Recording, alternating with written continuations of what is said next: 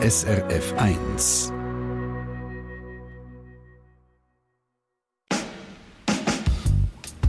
SRF 1 Doppelpunkt. Mit der Regisager. Guten Abend. Typisch Bub, typisch Mädchen. Schon gleich nach der Geburt fangen Kinder an, sich anders zu verhalten, je nach Geschlecht. Aber wie viel ist davon anerzogen? Wie viel ist Natur? Dieser Frage ist meine SRF-Kollegin Isabel Meissen nachgegangen für ihren Podcast, die Audioserie «Die Genderfalle». Den ersten Teil können Sie jetzt hören.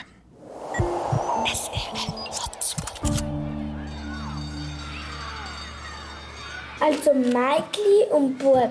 Buben schlagen sie. sie Buben haben mehr Kraft, so. sie haben fast mehr Kraft ja. als Mädchen. Also im Fußball sind wir besser. Ist das dann von Natur aus so? Ist es einfach so?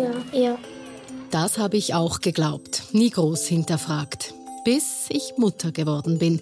Von einem Buben und einem Mädchen. Mein Name ist Isabel Meissen, ich habe Jahrgang 80 und heute habe ich Zweifel an der Geschichte mit der Natur. Mein Verdacht, das mit dem typisch Mann und typisch Frau, das hat mit Natur vielleicht weniger zu tun, als wir glauben. Und vielleicht machen diese Rollen etwas mit unserem Leben. Etwas, das wir nicht merken und das uns nicht unbedingt gut tut. Sitzen wir womöglich alle in der Falle? Die Genderfalle. Ein Podcast von SRF Hotspot. Ich möchte vorausschicken, was ich bei der Recherche dazu herausgefunden habe, ist unbequem für Männer und Frauen und die Konsequenzen gehen so weit, dass es mich umgehauen hat. Zuerst klären wir jetzt die Grundsatzfrage. Natur oder Erziehung? Was macht Frauen überhaupt zu Frauen und Männer zu Männern? Wir beginnen unsere Entdeckungsreise in der Männerdomäne, auf dem Fußballplatz. Ja, immer das Zweite. Und Ball aufnehmen. Ich heiße Sarah Akanji. Ich glaube, wenn ich ein Bub gewesen wäre, wäre ich auch Fußballprofi, wenn sich meine Gesundheit ähm, bewährt hätte und ich nicht extrem schlimme Verletzungen hatte oder sonstige gesundheitliche Einschränkungen. Sarah Akanji. Sagt euch der Name etwas? Sie sitzt für die SP im Kantonsparlament in Zürich. Fußball ist ihre Leidenschaft. Sie spielt als Amateurin bei Winterthur. Ganz anders ihr Bruder, Manuel Akanji. Akanji drückt den Ball über die Linie. Akanji, schon wieder er. 3 zu 0. Doppeltorschütze. Schweizer Nazispieler, Innenverteidiger bei Dortmund in der Bundesliga, einer der teuersten Schweizer Spieler überhaupt, ein Megatalent. Ich würde sagen, dass wir vielleicht ähnlich gut sind, aber es hat wirklich einen extremen Sprung gegeben, wo der Manuel zum FC Winterthur ist. Das war relativ bald gewesen. und er dort wirklich eine spezifische Förderung hatte. Und ich bin halt einfach das Mädchen, das nie einen Platz hatte beim FC Wiesendangen und so ein bisschen mal in dem Team gespielt hat und mal in dem. Und durch das habe ich mich extrem immer wieder anpassen an ein neues Team. Ich habe keine ähm, individuelle Förderung bekommen, dass man mir gesagt hat, Sarah, acht auf das oder auf das. Und das habe ich mir selber erarbeitet, weil es halt ein Hobbyfußballclub war. Dort hat es wirklich einen extremen Unterschied gegeben, wie der Manuel, wo der Manuel weitergekommen ist wie ich, obwohl wir körperlich damals noch auf einem ähnlichen Niveau waren. Der Unterschied war, dass mein Bruder W ähm, gefördert worden ist in einem Team, wo alles gute Spieler, Spieler, keine Spielerinnen, nur Buben sind es ähm, dass er dort hat können spielen, dass er individuell ähm, Kritik bekommen hat, wo er sich kann verbessern. Er ist immer gemessen worden an anderen. Und bei mir war es so, ah ja, kannst du mitschütten. Und ah ja, kommst dann mal, wenn du Lust hast. Und ja, wenn es dann halt nicht stimmt, dann ist es nicht so schlimm. Und ich habe das gar nicht wollen, dass ich komme, wenn ich Lust habe, weil ich immer Lust hatte und ich habe immer weiterkommen. Und für mich hat einfach das Angebot gefehlt. Stellen wir uns die Geschwister Akanji als Kinder vor, Sarah und Manuel. Zwei Sportskanonen sind sie, viel draußen in ihrem Dorf Wiesendangen in der Nähe von Winterthur und beide haben das gleiche Hobby. Ich habe auch einfach mal angefangen zu shooten, aber mehr im Garten, bei uns daheim. Ähm, ich habe einen jüngeren Bruder, der immer einen Ball am Fuß hatte und extrem viel mit den Nachbarsbuben gemacht. Und ich habe dann wie einfach auch mitshootet, weil ich mich nicht als Mädchen wahrgenommen habe, das nicht shootet, sondern mehr als Kind, das spielen und Energie rauslassen und habe dann mit ihnen angefangen im Garten Fußball spielen. Ich habe dann erst später, äh, als ich etwas älter wurde, gemerkt, so, ah, irgendwie ist es, glaube nicht so normal bei uns im Dorf, dass Mädchen Fußball spielen oder dass Mädchen so rauch sind im Sport wie ich oder so fest eingehen. Das hat sich erst später gezeigt. Aber zu dem Zeitpunkt habe ich den Fußball viel zu fest geliebt und hätte nie daran gedacht, zum Aufhören, nur weil ich ein Mädchen bin. Gut, aber wo ist überhaupt das Problem? Ist doch klar, dass Mädchen heute auch Fußball spielen dürfen, auch vom Fußball leben können, wenn sie wirklich gut sind. Findet man Fußballmädchen nicht sogar besonders cool? Das stimmt sicher. Aber Sarah hat schnell gemerkt, bei Manuel, dem Bub, läuft trotzdem alles anders. Beide kommen sie zum FC Winterthur in die Talentschmiede, aber geschmiedet wird dann vor allem bei Manuel. Er bekommt Feedback, er bekommt Material, er bekommt Physio. Sie kauft sich ihre Schuhe selbst.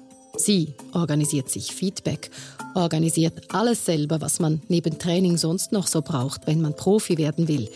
Wir sprechen jetzt hier übrigens nicht von den 70er Jahren, das ist alles noch gar nicht so lange her. Das Umfeld bei Sarah ist also anders als bei Manuel. Und das Training auch. Ich habe bis zu den C-Junioren mit Jungs gespielt. Ich glaube bis 15. Als ich zu den Frauen gekommen bin, habe ich gemerkt, es gibt rechte Unterschiede, wie sie äh, Fußball spielen wie die Jungs. Und zwar mehr vom Verhalten her, wie sie viel weniger fest auf den Ball gehen, viel weniger ihren Oberkörper einsetzen ähm, und auch den Ball abschirmen. Und es hat ihm gesagt, hey Sarah, du bist aggressiv. Und ich habe so gefunden, hey, nein, ich gehe durch unnormal ein, so wie ich es halt gelernt habe. Dort habe ich gemerkt, ist wirklich die Frauen, die extrem lang mit Mädchen und nur Frauen gespielt haben, sind ganz anders trainiert worden wie ich, die einfach gleich trainiert worden bin wie ein Bub. Wenn man Hobbyverein von Frauen und Männern vergleicht, dann werden die extrem anders trainiert und es wird auf andere Sachen geachtet und Aggressivität wird teils als negativ eher bewertet, während es bei Jungs und Männern als positiv bewertet wird. Das ist einfach in meinen Augen extrem so, dass einem das beigebracht wird, dass einem als Mädchen oder Frau weniger gesagt wird, ja, setz deinen Körper ein, sondern mehr gang auf den Ball und spiel mal den Ball oder spielen genug früh, dass du ja keinen Körperkontakt hast überhaupt. Zwischenfrage. Habt ihr auch schon mal über ein Kind gesagt, ja, das ist ganz ein Wilde, ein typischer Bub halt? Oder umgekehrt, sie ist so zickig, ein richtig kleines Weibli. Ich selbst habe mir diese Frage auch stellen müssen. Und ich habe mich selbst ertappt. So etwas ist schnell gesagt und wer Kinder um sich hat, hört andauernd solche Sachen. Aber ist wirklich so viel dran? Wenn wir Sarah glauben, nein. Sie sagt, Buben sind nicht von Natur aus härter und wilder auf dem Fußballplatz. Man bringt es ihnen bei. Und umgekehrt, den Mädchen wird es aberzogen. Wie ist das bei euch? Habt ihr es ähnlich erlebt oder in eurer Kindheit andere Erfahrungen gemacht? Schickt uns doch eine Sprachnachricht auf 079 859 87 57 oder schreibt uns auf hotspot.srf.ch. Denn wenn das stimmt, dass viele Unterschiede anerzogen werden, dann gilt es wohl auch nicht nur für den Fußballplatz. Wenn das also stimmt, nicht nur im Fußball, sondern überhaupt im Leben, dann müssen wir so einiges hinterfragen. Die Buben, die angeblich schon im Mutterbauch härter treten, später auf jeden Baum klettern, aus jedem Stecken eine Waffe machen, die Mädchen, die von Anfang an jedes Kätzchen streicheln wollen, die begeistert stillsitzen, wenn wir ihnen Frisuren machen, die angeblich nicht hauen, aber intrigieren. Dass es oft so ist, das sehen wir ja im Alltag. Kann das wirklich alles anerzogen sein, wie Sarah sagt? Das will ich von jemandem wissen, der nicht einfach seine Meinung sagt, sondern der Fakten kennt. Daniel Konrad, er ist Kinderarzt am Kinderspital Zürich, wo abertausende Kinder vermessen und untersucht werden. Er ist Fachmann für Hormone. Grüezi, Herr Konrad. Abgesehen von dem, was man von außen sieht, was der Unterschied ist zwischen Buben und Mädchen körperlich, wie, wie groß sind die Unterschiede rein biologisch? Im Kindesalter sind eigentlich die Unterschiede, aus natürlich das Geschlecht, das natürlich unterschiedlich ist, klein. Buben sind nicht grösser als die Mädchen. Zum Teil hat man diese Wahrnehmung, aber das ist nicht so. Oder? Also, die sind sind sie auch nicht muskulöser? Mit 8 jetzt noch, oder ähm, klein? Ja, dort wird schon schwierig. Oder? Dann kommt es natürlich darauf an, was die Kinder möchten. Oder? Aber im Prinzip sind relativ wenige Unterschiede. Oder? Was man natürlich auch muss wissen, und das macht es ja auch spannend, im Bauch der Mutter, also während der Schwangerschaft, dort ist natürlich der Bub ähm, mehr diesen männlichen Hormonen ausgesetzt, was dazu führt, dass sich das Genitale ähm, halt zu einem, ja, zu einem Penis äh, ausbildet. Nehmen wir jetzt an, es gibt einen Unterschied im Verhalten vom Bub und einem Mädchen. Warum ist das so? Wenn man jetzt die Hormone misst, im Kindesalter sieht man auch nicht grossen Unterschied. Ich weiß nicht, ob man das kann, kann wirklich beantworten kann. Also man weiß es offenbar nicht definitiv und Sie sagen, im Mutterleib sind die Unterschiede, das weiß man. Dann weiß man, wenn man es misst im Kindesalter, ist es nicht so groß. Also der Zusammenhang ist, ist nicht klar.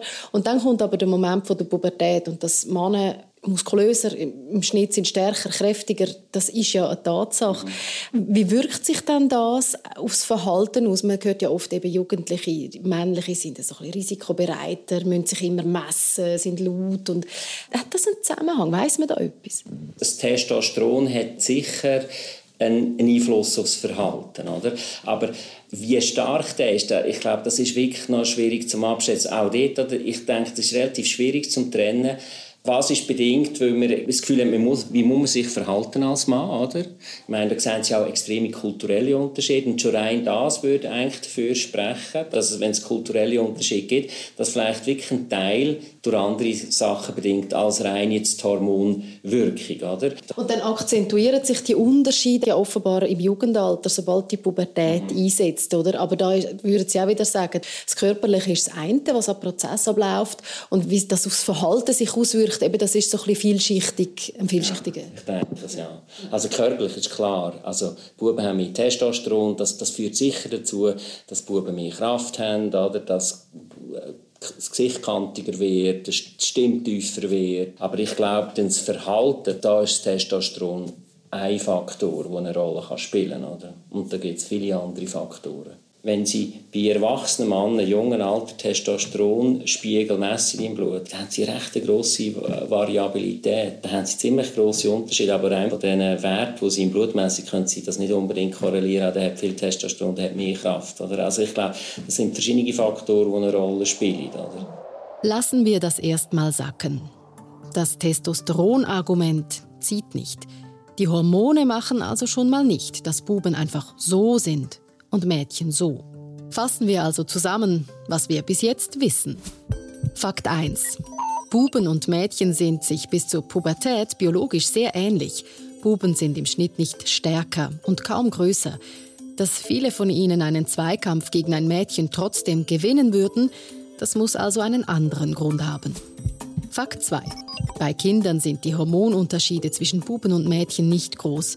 Nur vor der Geburt im Bauch der Mutter, da bekommen Jungs eine ganz hohe Dosis Testosteron. Die macht unter anderem, dass der Penis ausgebildet wird. Fakt 3.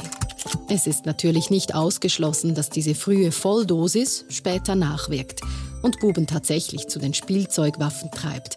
Aber die Wissenschaft hat das bislang nicht belegen können. Fakt 4. In der Pubertät spielt das Hormon Testosteron dann eine entscheidende Rolle. Junge Männer werden davon kantiger, bekommen mehr Muskeln und werden im Schnitt 13 cm größer als Mädchen. Fakt 5. Das kann einen gewissen Einfluss darauf haben, wie sich Jungs im Teenie-Alter verhalten, sagen Fachleute, aber es sei nicht der Faktor, der alles entscheide. Auch wenn der Kinderarzt vorsichtig formuliert hat, dass es körperliche Unterschiede gibt ab der Pubertät, das kann natürlich niemand bestreiten. Auch nicht Sarah Akanji, die ja sagt, Mädchen können nicht nur gleich gut Fußball spielen wie Jungs, sondern auch gleich hart, körperbetont und aggressiv. Natürlich physisch sind wir weniger stark wie Männer. Das ist so, aber das Technische und das Taktische ist genauso gleich da bei Frauen wie bei Männern. Und ich glaube, dort haben wir auch noch extrem viel Potenzial, wo wir viel herausholen können, während bei Männern die wirklich schon eigentlich das Optimale und das Größte rausgeholt haben. Die Frage ist, geht es nur darum, wer körperlich am stärksten ist und wer physisch überlegen ist? Oder geht es darum, wer das bessere Fußballspiel zeigt auf dem Feld? Sarah sagt, Verhalten kommt nicht von Muskeln. Es ist nicht der Körper, der macht, dass wir sind, wie wir sind als Frauen oder Männer. Aber wie sonst kommen diese Unterschiede zustande? Checken wir noch andere biologische Faktoren als die Hormone? Könnten es die Gene sein oder sind unsere Gehirne auf Mann, Frau programmiert? Mit der Vermutung gehe ich zu einer Koryphäe der Gehirnforschung. Lutz Jenke, Neuropsychologe ist er und Verhaltensbiologe an der Universität Zürich. Er hat hunderte Gehirne untersucht und verglichen. Ihn spreche ich darauf an, dass es biologisch bei Mann und Frau ja ganz offensichtliche Unterschiede gibt. Die haben überhaupt nichts zu tun mit schulischen Leistungen in der Primarschule. Sie haben nichts zu tun mit Verhaltensweisen in dem Kindergarten. Sie haben nichts zu tun mit Verhaltensweisen in Universitäten. Sie haben auch nichts zu tun, das behaupte ich jetzt ganz massiv, mit Führungsverhaltensweisen im Alltag. Tja, das ist mal eine klare Ansage. Und man muss wissen, Luzienke ist kein Exot in der Forschung. Was er da sagt, ist inzwischen wissenschaftlicher Mainstream. Aber wie ist das jetzt mit den Baggern und Autos und den kleinen Jungs? So viele Eltern beobachten das, so viele. Ist es wirklich möglich, dass das nicht von Natur aus passiert? Woher sollen die Gene darauf fokussiert sein, mit Autos zu spielen? Was, was für einen Sinn hat das? Äh, ich kann mir überhaupt keinen ultimativen biologischen Zweck vorstellen, der Jungs zum Autospielen oder mit kleinen Autospielen äh, genetisch determiniert. Also die Autos gibt es ja erst knapp 100 Jahre. Äh, warum soll ein Gen sich auf Autofahren oder Autospielen fokussieren? Jungs haben kein Spielzeug-Autogen und kein Baggergen und kein Waffengen. Okay. Trotzdem ist es ja eine Tatsache. Viele Männer sind besser im Parkieren. Ist übrigens auch bei uns zu Hause so. Mein Mann bringt unseren Minivan in jedes noch so kleine Loch. Ich suche dann jeweils lieber einen größeren Parkplatz. Das ist auch so eine klassische äh, Vorurteilsgeschichte, die im Wesentlichen dadurch zustande kommt, dass in vielen Generationen Frauen seltener gefahren sind und während des Autofahrens oder im Zusammenhang mit dem Autofahren immer hören mussten, dass sie nicht fahren konnten. Wenn Männer immer hören müssen, dass sie nicht fahren können, machen sie auch irgendwann mal Fehler. Voilà. Wenn wir schon dabei sind, Schauen wir uns das Höhlenmenschen-Argument an. Das ist sehr beliebt und eigentlich auch einleuchtend. Steinzeitfrauen haben Kinder geboren und großgezogen. Logisch, dass sie da ein bisschen um die Höhle herum geblieben sind, Pilze und Beeren gesammelt haben. Die Männer haben inzwischen ein paar Mammuts erlegt. Überraschung, so war es eben nicht. Sie müssen bedenken, dass der Mensch über 70, 80.000 Jahre in klitzekleinen Gruppen durch die Welt marschiert ist klitzekleine Gruppen von 20 bis 50 Personen. Und da wäre es eine Verschwendung gewesen, wenn die Frauen nach der Geburt und vor der Geburt und vor dem Trächtigsein sich ganz anders verhalten hätten wie die Männer. Sie mussten wahrscheinlich das Gleiche machen wie Männer auch. Sie haben mitgejagt. Das war wichtig. Ähm, sie mussten sich orientieren in der Natur. Nur in der Zeit während der Schwangerschaft und danach, das waren natürlich spezielle Zeiten. Höhlenfrauen mit Speeren in der Hand, die den Mammuts nachrennen, die Vorstellung ist ungewohnt. Und wir müssen auch noch andere Überzeugungen hinterfragen, merke ich bei Luzienke. Denn obwohl auch in den Klassen meiner Kinder, vor allem die Buben, die Mathe-Genies sind, auch wenn an den technischen Hochschulen in einigen Fächern über 90 Prozent Männer eingeschrieben sind, an der Biologie liegt das nicht. Es kommt nicht von Natur aus. Und das sind keine genetisch determinierten und hirnphysiologisch grundsätzlich determinierten Aspekte. Das sind Verhaltensweisen, die entstehen aus dem gesellschaftlichen Kontext heraus. Der gesellschaftliche Kontext. Übersetzt heißt das alles rundherum und um unsere Kinder. Drängen wir sie also in eine Rolle hinein, da würden sich jetzt wahrscheinlich die meisten Eltern wehren. Man verbietet heutzutage keinem Buben mehr mit einer Puppe zu spielen oder sich vielleicht auch mal die Nägel zu lackieren. Und an wilden Mädchen hat man Freude. Die unangenehme Wahrheit ist, so sagt es das Gros der Wissenschaftlerinnen und Wissenschaftler, wir tun es trotzdem. Buben und Mädchen in unterschiedliche Schubladen legen. Das spielt sich erstens bei den Eltern auf der unbewussten Ebene ab, aber sie dürfen auch den immensen Einfluss der Gesellschaft nicht vergessen. Unsere Gesellschaft ist natürlich noch sehr, sehr stark rollenorientiert. Die Konsequenzen daraus sind, dass also unfassbar viele rollenspezifische Informationen auf die Gehirne der Kinder eintreffen, sodass die Kinder schon im frühesten Alter unbewusst rollenspezifisch beeinflusst werden. Das kann man heutzutage sehr elegant machen, indem man äh, mit, äh, ja, sagen wir mal so Rekordern arbeitet, äh, die an den, am Körper der Väter äh, festgebracht sind. Und wenn man diese Gesprächsfetzen der Väter analysiert, wenn sie mit ihren Töchtern sprechen, dann konnte festgestellt werden, dass die Väter mit ihren Töchtern anders sprechen. Sie benutzen natürlich die klassischen geschlechtstypischen Kommunikationen. Also sie sagen dann so Sachen wie, ach, bist du schön, das hast du schön gemacht, du siehst aber schön aus wie eine Prinzessin. Und beim Jungen sieht man ganz andere Kommunikationswege, die so ein bisschen so in Rumble-Tumble reingehen. Da werden offenbar im Gespräch so mehr die klassischen Jungs-Aspekte thematisiert. Das hast du aber gut gemacht, da hast du gewonnen, das hast du hervorragend äh, gezeigt. Dazu findet man jede Menge seriöse Studien. Wir sprechen anders mit Jungs, unbewusst. Schon als Kleinkinder mahnen wir Mädchen mehr zur Vorsicht, wir sprechen sie emotionaler an, loben die kleinen Buben für ihren Forschungsdrang. Wer ehrlich ist, findet genug Beispiele. Sarah Akanji ist nur eins davon. Die Frau, die heute womöglich Profifußballerin wäre, vielleicht gar Millionärin wie ihr Bruder, wenn sie ein Junge wäre. Mein Nachbarsbub, der Prinzessinnenkleider und Glitzer liebt und immer wieder hört, wenn auch wohlwollend, Jö, spielst du auch gern mit Mädli-Sachen? Er mag übrigens auch Lego und Playmobil und Waffen. Oder meine Tochter, die im Hallenbad genauso gern von den Sprungbrettern springt wie mein Sohn, die taucht und spritzt und der nicht nur einmal von irgendwem gesagt wurde, ui, du bist ja ein halber Bub. Sicher nicht böse gemeint, aber die Botschaft ist klar, ein Mädchen kann eigentlich gar nicht so sein. Wird euch das jetzt hier zu pathetisch, dann kommen wir zurück auf die wissenschaftliche Ebene und sortieren nochmals Fakten. Fakt 1. Es gibt kein Gen, das Buben für Mathematik anfixt oder für Autos und keins, das Mädchen zu braven Schülerinnen und Sprachtalenten macht. Fakt 2. Die Natur hätte gar nichts davon, eine Buben- und eine Mädchenkategorie zu bilden. Sie will ja eigentlich nur, dass die Spezies überlebt. Und der Mensch überlebt am besten, wenn alle grundsätzlich überall mit anpacken können und nicht dann, wenn eine Hälfte zitternd in der Höhle sitzt, sobald Gefahr aufzieht. Fakt 3. Dass trotzdem viele Mädchen Prinzessin spielen und Buben zu den Waffen greifen. Sie haben es gelernt. Ihr Gehirn hat abgespeichert, dass das irgendwie einfach normal ist. Das erwartete Verhalten. Fakt 4. Das passiert unbewusst. Wir Eltern machen es natürlich nicht extra, die Lehrpersonen, die Tanten, die Onkel auch nicht, aber wir machen es. Wir sind ja selbst so geprägt worden und finden es ebenfalls schlicht normal so. Fakt 5. Männergehirne sind im Schnitt größer und schwerer. Aber ob das überhaupt beeinflusst, wie wir als Menschen sind, ist umstritten. Und die Gehirngröße steht auch einfach im Verhältnis zur Körpergröße. Wir machen also die Unterschiede zwischen den Geschlechtern selber oder jedenfalls einen viel größeren Teil davon, als wir häufig annehmen. Ist das jetzt eine Gender-Falle? Ist das überhaupt ein Problem? Das schauen wir uns in den nächsten Folgen ganz genau an, mit Erkenntnissen, die auch Männer aus den Socken hauen könnten.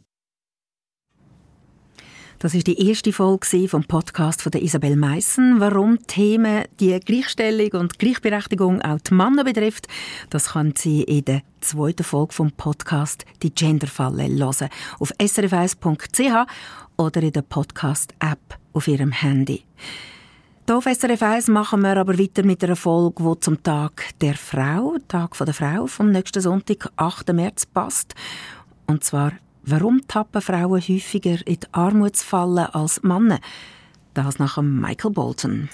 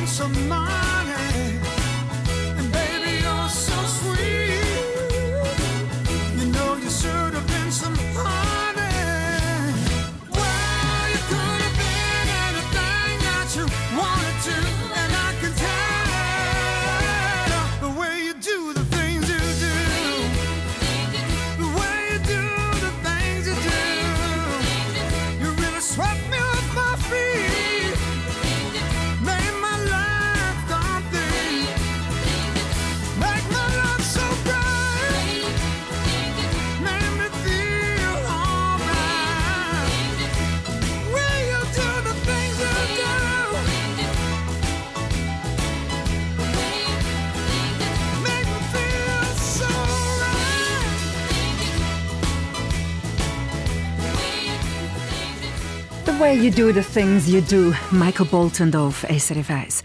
Am nächsten Sonntag ist ein besonderer Tag. Es ist der 8. März, Tag der Frau. Und zu dem Tag beschäftigen wir uns mit der Gleichstellung von Mann und Frau und fragen, wie steht es damit eigentlich bei uns in der Schweiz? Es ist eine Tatsache, dass Frauen mit Kindern in der Schweiz vor allem Teilzeit arbeiten. Aber das hat einen Einfluss auf ihre Karriere und reißt auch ein grosses Loch in ihr Portemonnaie, wie der SRF-Podcast «Die Genderfalle» zeigt. Lassen wir die dritte Folge aus dieser Serie.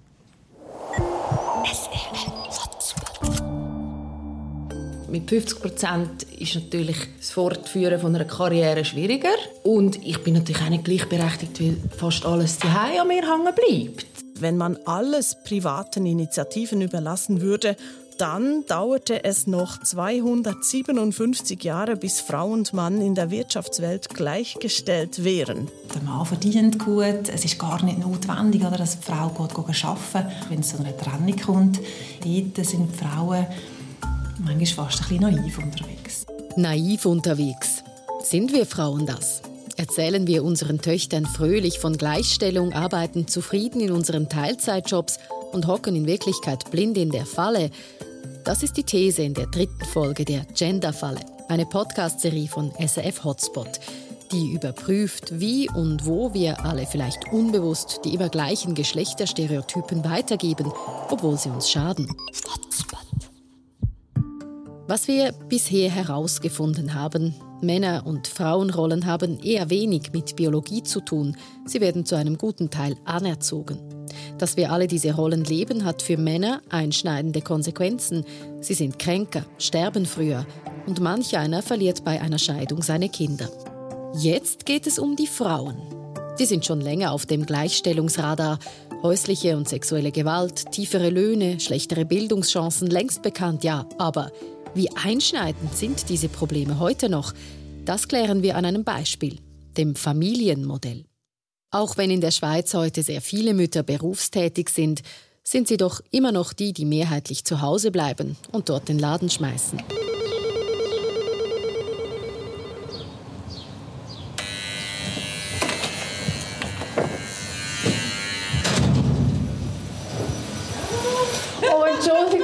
am Staubsaugen. Ja, fünf Minuten zu früh.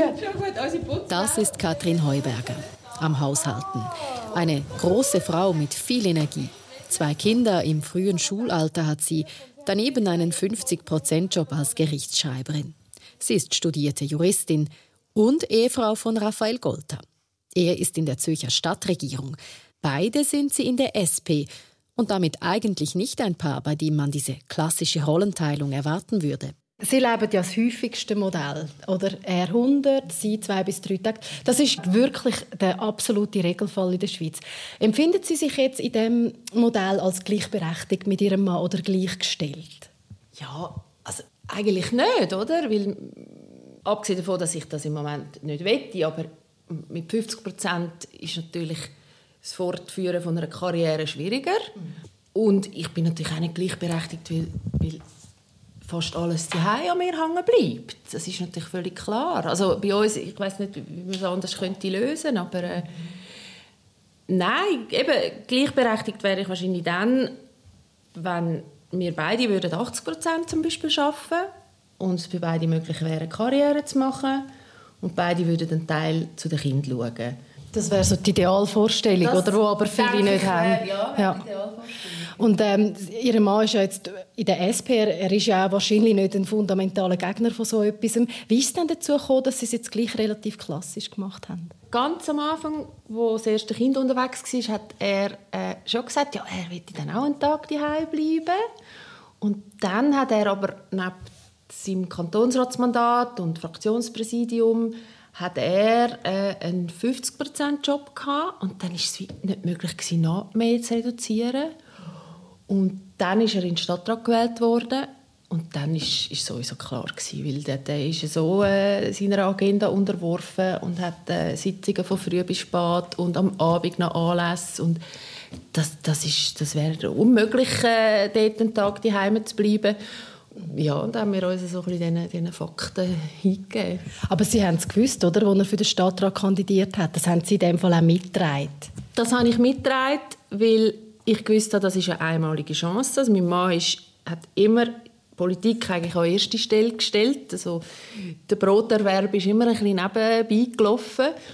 Und äh, das ist sein Herzblut. Und als, ich, als wir dann äh, gewusst haben, es gibt die Möglichkeit, dass er die Politik als Hauptberuf kann ausüben kann, auch noch anständig zahlt, äh, haben wir gesagt, ja, das, die Chance muss, muss man packen. Also es ist Ihnen nicht schwer gefallen in dem Moment. Sie haben gewusst, dann mache ich eigentlich viel mehr daheim, aber es ist, es ist für Sie so okay gewesen. Ja gut, so ganz genau hat man ja das nicht gewusst, wie es dann kommt. Also, man, man, kann sich das ja immer schwer vorstellen, wie das dann wirklich läuft mit den Kindern. Man wächst ja da ein bisschen rein, aber äh, ja, ich habe das, wir haben das eigentlich so abgemacht. Ja. Und es haben jetzt auch eine, eine gewisse Freundinnen haben gefragt, wo jetzt unsere Jünger in Kinski gekommen ist, haben gesagt, ja, stockst du jetzt auf? Und ich gesagt, nein, danke, jetzt kann ich nach all diesen vielen Jahren, endlich kann ich mal die zwei freien Morgen, die aber auch immer schnell vorbeigehen. Also freie in Anführungszeichen? Ja, was auch immer viel zu tun gibt. Äh, Steuererklärung haben wir immer noch nicht eingereicht zum Beispiel. Oder einfach die ganze Administration. Äh, nein, also mir lange es wirklich. Ich bin froh, wenn sie mal ein bisschen äh, schauen. Beruflich aufstocken? Nein, danke also. Der Haushalt, der Papierkram, die Kinder. Man hat zu Hause genug zu tun. Das geht nicht nur Katrin Heuberger so. 80 Prozent der Mütter von kleinen Kindern arbeiten hierzulande Teilzeit. Sie haben im Vergleich zu ihren Müttern und Großmüttern also neue Aufgaben dazu bekommen, die alten, Kindererziehung und Haushalt, aber trotzdem mehrheitlich behalten. Denn Väter mit Teilzeitstelle sind weiterhin Exoten. Wie ist das bei euch zu Hause? Wie viel arbeitest du? Wie teilt ihr euch den Haushalt auf? Und seid ihr zufrieden damit? Schreibt uns an hotspot.srf.ch oder schickt uns eine Sprachnachricht auf 079 859 87 57. Fest steht, was uns in der Schweiz wie das Normalste der Welt vorkommt, die klassische Rollenteilung, ist in Wirklichkeit eine ziemlich neue Erfindung. Was wir für traditionell halten, hat eigentlich gar nicht so lange Tradition. Das sagt Geschlechterforscherin Fabienne Amlinger von der Universität Bern. Das hat eigentlich angefangen so im letzten Drittel vom 18. Jahrhundert, also mit der Französischen Revolution, wo so ähm, die bürgerliche Gesellschaft sich hat entwickeln.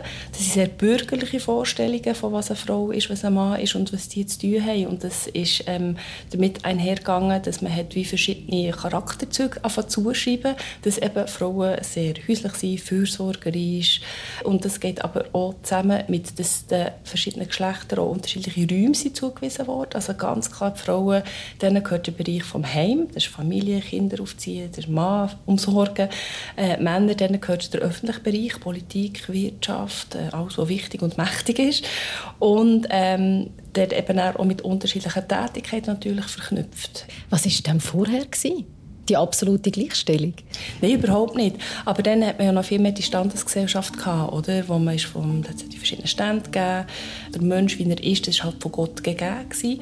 Und im Wandel vor, zur Französischen Revolution war auch das Aufkommen der Naturwissenschaften zu beobachten, wo der Mensch quasi ist vermessen wurde. Wo das dann plötzlich ist gekommen, mit jetzt wägen wir mal die Hirne von Männern und Frauen an. Frauen haben ein kleineres oder ein leichteres Hirn, also ähm, sie sind nicht so rational und können nicht so gut denken.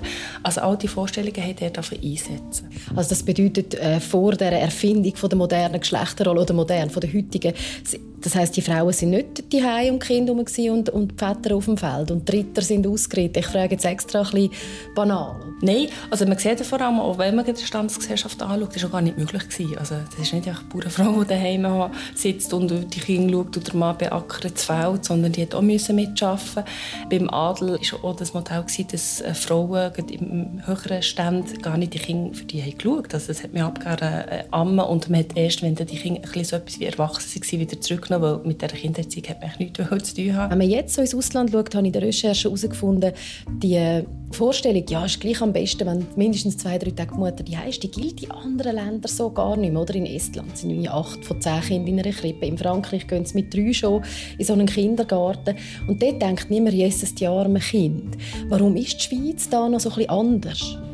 Ein Erklärungsansatz ist zum Beispiel, dass man schon ganz klar gesehen, dass in eher urbanisierten Regionen dort ein, ein progressives und nicht ganz so konservatives Geschlechterbild vorherrscht. Und die Schweiz hat jetzt halt einfach nicht die Megacity, sondern ähm, ist relativ lang ein eher rurales Land gewesen, sehr stark geprägt von Agrarwirtschaft und dass sich dort jetzt nicht so die progressiven Bilder haben durchsetzen. Das ist eine Erklärung. Ähm, da gibt es aber mit dem politischen System, es hat Frauen so lange draußen und dort auch nicht haben, eben sich können einbringen Das ist ein anderer Ansatz. Also ich könnte hier noch ganz viele aufzählen. Ich sehe glaube einfach, wie komplex das ist. Es gibt nicht eine einfache Antwort. Ich kann das auch nicht in einem Satz so erklären. Die Schweiz ist ländlich, etwas gemächlicher unterwegs in die Moderne. Und natürlich, dass viele Männer hierzulande schlicht genug verdienen, dass die Frauen nicht zwingend dazu verdienen müssen, ist auch ein Fakt. Deshalb unser klassisches Rollenmodell wo Gleichstellung für viele heißt, dass die Mutter auch ein, zwei Tage berufstätig ist. In vielen anderen Ländern reiben sie sich die Augen, wenn sie das hören. Wir sind wirklich konservativ unterwegs. Wie sehr, das zeigen die Zahlen des Bundesamts für Statistik. Fakt 1. 60 Prozent der Frauen haben ein Teilzeitpensum. Bei den Müttern mit kleinen Kindern über 80 Prozent. Fakt 2. In 67 Prozent aller Familien trägt eine Frau die Hauptverantwortung für den Haushalt. Fakt 3. Eine Mehrheit der Männer in der Schweiz ist der Meinung, dass sich die Mütter meist besser um die Kinder kümmern können. Bei den Frauen denkt fast die Hälfte ebenfalls so. Fakt 4. Vielleicht der interessanteste. Wunsch und Wirklichkeit klaffen weit auseinander. Fast jedes zweite Paar wünscht sich eine gleichwertige Rollenteilung. Nur jedes zehnte lebt sie. Und umgekehrt, nur 30 Prozent der Elternpaare finden die klassische Rollenteilung eigentlich ideal, aber 50 Prozent organisieren sich trotzdem so. Frauen und vor allem Mütter arbeiten also mehr Teilzeit. Für die Karrierechancen ist das natürlich nicht ideal, aber den meisten ist es das wert. Die Kinder aufwachsen sehen, da sein, wenn etwas ist, klar. Stellen sich bloß zwei Fragen. Warum gilt das offenbar nur für die Mütter, nicht die Väter?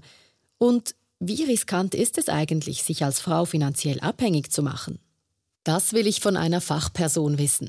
Romina Mutter heißt sie, ist beim Vermögenszentrum in Zürich Spezialistin für Vorsorge. Sie sagt, für Mütter, die Teilzeit oder gar nicht berufstätig sind, ist das erste Gebot heiraten.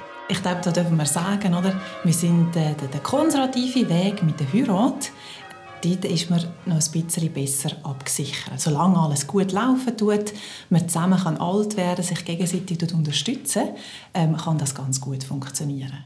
Es kann also, tut es aber nicht immer. Fast in jedem zweiten Fall nämlich, wenn es zur Scheidung kommt. Natürlich für die Zeit der Ehe wird die Frau an AHV und Pensionskasse des Mannes beteiligt. Er muss teilen, das hilft ihr. Nur, ich sage jetzt mal ein Extrembeispiel, oder? sie hat gar nicht geschafft die letzten Jahre, wo sie verheiratet war und sie ja, wird mit 45 äh, geschieden. Ähm, dann kommt es natürlich darauf an, was kann sie ab 45 bis zur Pension ähm, nachher dann noch an Vorsorge weiter aufbauen. Also auch dort äh, stellt sich natürlich die Frage, oder wie schnell ist sie wieder im Berufsleben drin, ähm, was hat sie für einen Job, was hat sie für eine Pensionskasse. Also man kann sich dort dann nicht zurücklehnen, sondern ab dort geht es dann natürlich weiter. Das heißt, die Vorsorgegelder des Ex-Mannes aus der Zeit der Ehe, sie reichen oft nicht. Wie viel genau fehlt, das hängt davon ab, was für einen Beruf die Frau hat, mit welchem Lohn, in welchem Pensum und welchen Leistungen in der Pensionskasse. Dass es aber nicht einfach um ein paar Franken geht, sondern ums Lebendige, auch bei gut ausgebildeten Frauen, das zeigt Romina Mutters Rechenbeispiel. Wenn man vor, eine, Frau verdient 100.000 äh, Franken, ähm, hat sich mit 35 dazu entschieden, ähm, das Pensum zu reduzieren, weil sie ein Kind bekommen hat auf sagen wir 40 Prozent, was so ein, ein Klassiker ist. Und dann tut sie in zehn Jahren Schritt das Pensum auf 60 und auf 80 Prozent wieder erhöhen. Also wahrscheinlich so ein, ein klassischer Fall, wie es häufig vorkommt in der Schweiz. Ähm, was heißt das finanziell? Hätte die Frau das Leben lang die 100'000 Franken können verdienen und auch äh, in der Pensionskasse können abrechnen dann hätte sie im Alter äh, einen Betrag von rund 450'000 Franken beieinander gehabt. Jetzt hat sie aber das Pensum reduziert und so fehlen schlussendlich fast 200.000 Franken. 200.000 Franken, die im Alter fehlen. Rechnet man das auf einen Monat aus, ab der Pensionierung bis zum statistischen Todeszeitpunkt, es sind satte 800 Franken pro Monat. Haben oder nicht haben. Wobei im Beispiel die 100.000 Franken ja ein sehr guter Lohn sind. Verdient Frau weniger, kommt sie oft gar nicht erst in die Pensionskasse hinein. Tückisch kann da das Pensionskassenreglement sein. Ähm, es geht dort, ähm, in erster Linie um den sogenannten Koordinationsabzug. Das heißt, äh, in der Schweiz wird in der Regel nicht der ganze AHV-Lohn in der Pensionskasse versichert, sondern da man schon Leistungen bekommt aus der ersten Säule, macht man dort einen sogenannten Koordinationsabzug. Der beträgt rund 24.000 Franken pro Jahr und je nachdem, was Sie für eine Pensionskasse haben, wird der im Teilzeitgrad angepasst oder eben nicht. Das heißt, wenn Sie eine Pensionskasse haben, wo der im Teilzeitgrad anpassen tut, wenn wir ein Beispiel machen, Sie arbeiten 50 Prozent, dann wird Ihnen nicht die rund 24.000 Franken abgezogen, sondern eben nur rund 12.000 Franken. Dann spielt es nicht so eine Rolle, ob jetzt da Mann und Frau auf 80 Prozent reduzieren ähm, oder nur eins. So, wenn aber der Arbeitgeber oder die Pensionskasse den vollen Koordinationsabzug machen tut, dann schränkt es natürlich ein. Schwierig, teuer und noch einigermaßen okay, wenn man als Frau verheiratet war. Für Frauen ohne Trauschein ist die Situation dann noch um einiges dramatischer. Problematischer sieht es aber aus, wenn jemand nicht verheiratet war. Weil dort findet von Gesetzes wegen kein äh, Splitting statt, weder in der ersten Säule noch in der zweiten Säule. Mhm. Und ich glaube, das sind sich heutzutage doch viele Leute, die im Konkubinat leben, nicht ganz bewusst. Kein Splitting. Das bedeutet, es gibt bei einer Trennung nichts für die Frau, die Teilzeit gearbeitet und die Kinder betreut hat. Nichts. Ist das eine private Sache, sich so zu entscheiden, Abstriche zu machen bei der Rente? Natürlich, wir leben in einem freien Land, zum Glück. Allerdings hat das Rentenloch der Frauen und Mütter nicht nur Folgen für sie selbst, sondern auch für die Allgemeinheit. Fakt 1. Frauenrenten sind im Schnitt 37 Prozent tiefer als Männerrenten. Das zeigen die Zahlen des Bundes. Und die Zeitschrift Beobachter hat berechnet, die meisten Männer haben zusätzlich zur AHV eine Pensionskassenrente. Bei den Frauen hat fast die Hälfte keine. Fakt 2. Das Rentenloch betrifft nicht nur Mütter, sondern die Frauen generell. Auch da ist die Statistik klar. Das liegt unter anderem daran, dass Frauen grundsätzlich weniger verdienen. Fakt 3. Entsprechend sind laut Caritas zwei Drittel der Menschen, die im Alter Ergänzungsleistungen brauchen, weiblich. Frauen sind auch öfter angewiesen auf Sozialhilfe. Der Staat muss ihnen also deutlich öfter aushelfen als Männern. Fakt 4. Laut einer Studie der Beratungsfirma BCG sind in der Schweiz 50.000 Akademikerinnen zu Hause mit den Kindern. Obwohl ihre Ausbildung den Staat insgesamt fast 6 Milliarden Franken gekostet hat, fließt also nichts Handfestes zurück. Fakt 5. Frauen arbeiten öfter Teilzeit. Laut einer Untersuchung der Universität St. Gallen bekommen sie deshalb weniger Verantwortung, weniger Lohn und weniger interessante Projekte. Das lässt sich später meist nicht aufholen. Das ist die Genderfalle für uns Frauen. Wir fühlen uns vielleicht gleichgestellt, sind es aber nicht. Und auch wenn wir aus Leidenschaft einen Beruf mit weniger Lohn ergreifen oder den Kindern zuliebe gerne auf Karriere und Geld verzichten, sind es eben doch häufig nur wir, die das tun, nicht die Männer. Wenn man also aus der Falle heraus will, weniger Frauen, die sich finanziell ruinieren, weniger Männer, die ihre Kinder nach Trennungen kaum noch sehen ohne dass es den Kindern schadet, versteht sich.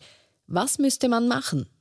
Die Mutter in unserem Beispiel, Katrin Heuberger, die Juristin mit dem Berufspolitiker als Mann, hat einen Vorschlag, der ganz früh ansetzen würde. Die Rollenverteilung fängt eben schon an mit dem Mutterschaftsurlaub, oder? dass die Mütter dann lange daheim bleiben und sich alles aneignen, was mit den Kindern zu tun hat. Und irgendwann hat man es dann im Griff und die Männer natürlich nicht. Und vielleicht wäre das eine Lösung, dass man eben, würde sagen, den Elternurlaub, dass man den eben aufteilt, dass die Männer auch die Möglichkeit haben, ein bisschen daheim zu bleiben, dass sie dort eben auch schon reinkommen, dass dort äh, die Weichen gelegt werden, dass eben beide sich beteiligen. Da wären wir also beim Ewig-Thema. In der Schweiz sind schon zwei Wochen Vaterschaftsurlaub umstritten. Für einen Elternurlaub bräuchte es ein gewaltiges politisches Umdenken. Nur, natürlich sind viele Menschen aus verschiedenen Gründen gegen einen solchen Elternurlaub und der Staat soll ja neutral und für alle da sein. Darf er also überhaupt eingreifen und eine modernere Rollenteilung fördern? Das kläre ich mit Sabine Gorgi. Sie ist Inlandredaktorin bei Radio SRF. Ja, die Bundesverfassung ist klar. Gleichstellung ist ein Kernanliegen des Staates. Kommt dazu, der Staat, der hat handfeste Interessen an gleicher Rollenteilung, denn es braucht die Frauen schlicht und einfach im Arbeitsmarkt. Der Fachkräftemangel lässt grüßen, teure Ausbildungen sollen rentieren, und letztlich fördert der Staat eben auch die klassische Rollenteilung, wenn er nichts ändert am heutigen Stand. Wir haben die Stichworte gehört, Steuerprogression, Koordinationsabzug, teure Kitas, fehlende Tagesstrukturen. Wenn man alles privaten Initiativen überlassen würde, dann dauerte es noch 257 Jahre, bis Frau und Mann in der Wirtschaftswelt gleichgestellt wären. Das sagt das WEF in seinem neuesten Global Gender Gap Report.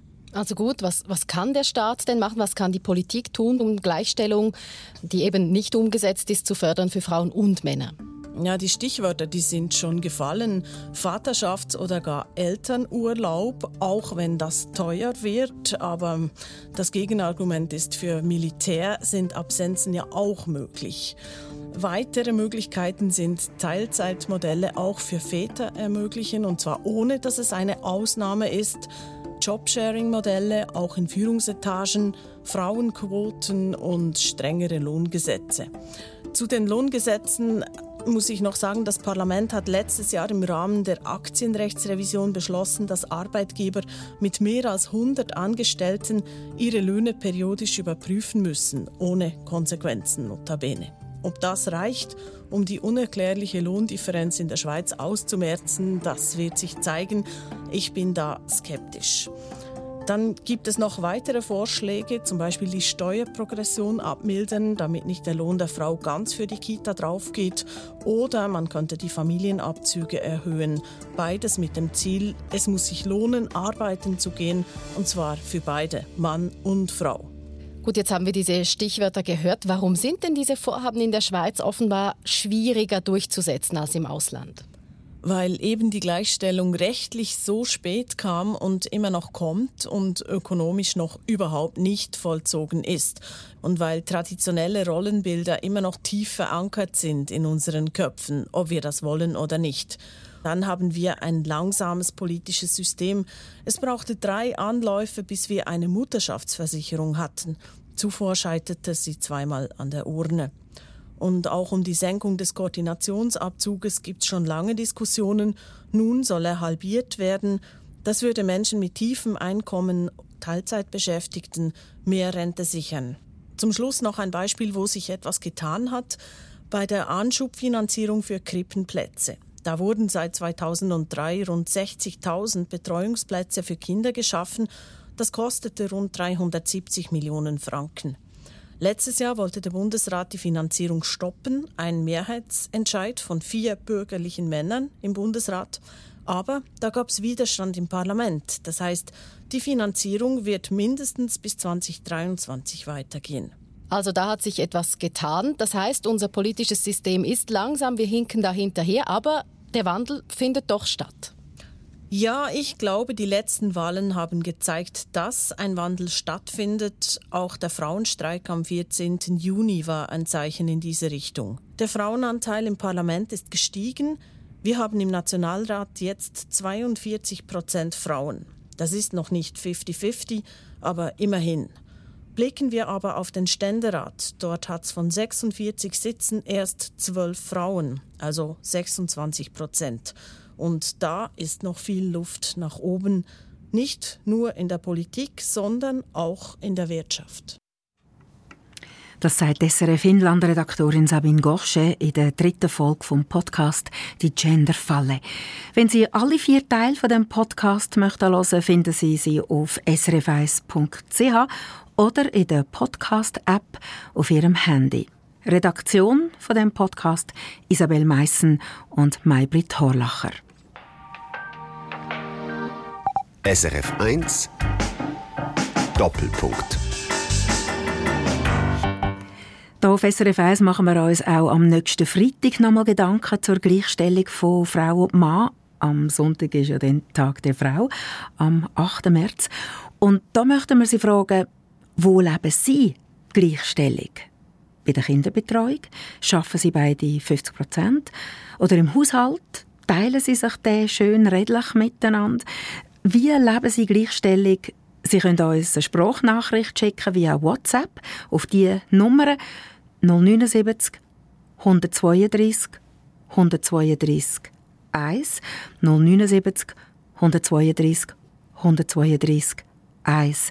Da können Sie jederzeit drauf reden. Und wir reden dann über das Thema am nächsten Freitagmorgen im Treffpunkt von 10 bis 11. Und nochmal schnell die WhatsApp-Nummer 079 132 132 1. Wie erleben Sie Gleichstellung?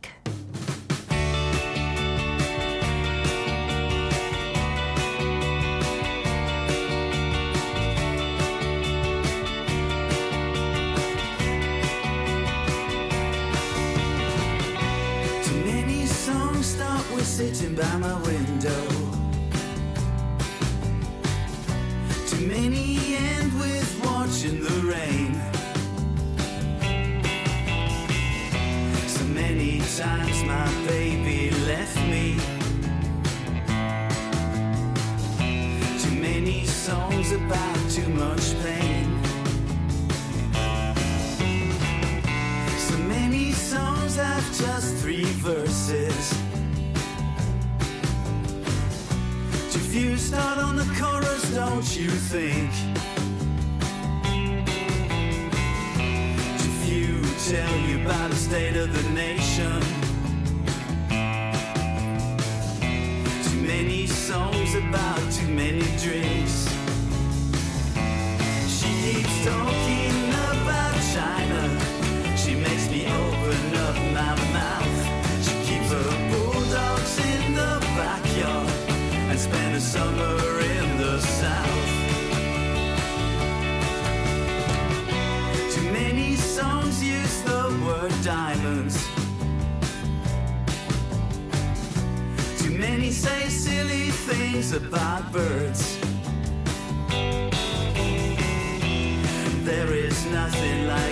a rainbow. Too many songs are random words. She keeps talking about China. She makes me open up my mouth. She keeps her bulldogs in the backyard and spend the summer in the south. Sing me something new, true all the way to the bottom line. Sing me something that is mine.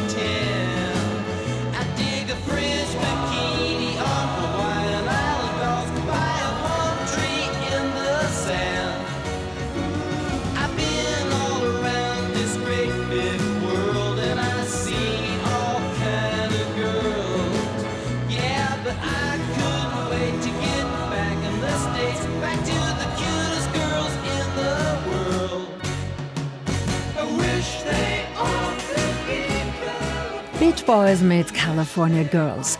Nach den 9 Nachrichten geht's. Eine Sendung von SRF1. Mehr Informationen und Podcasts auf srf1.ch.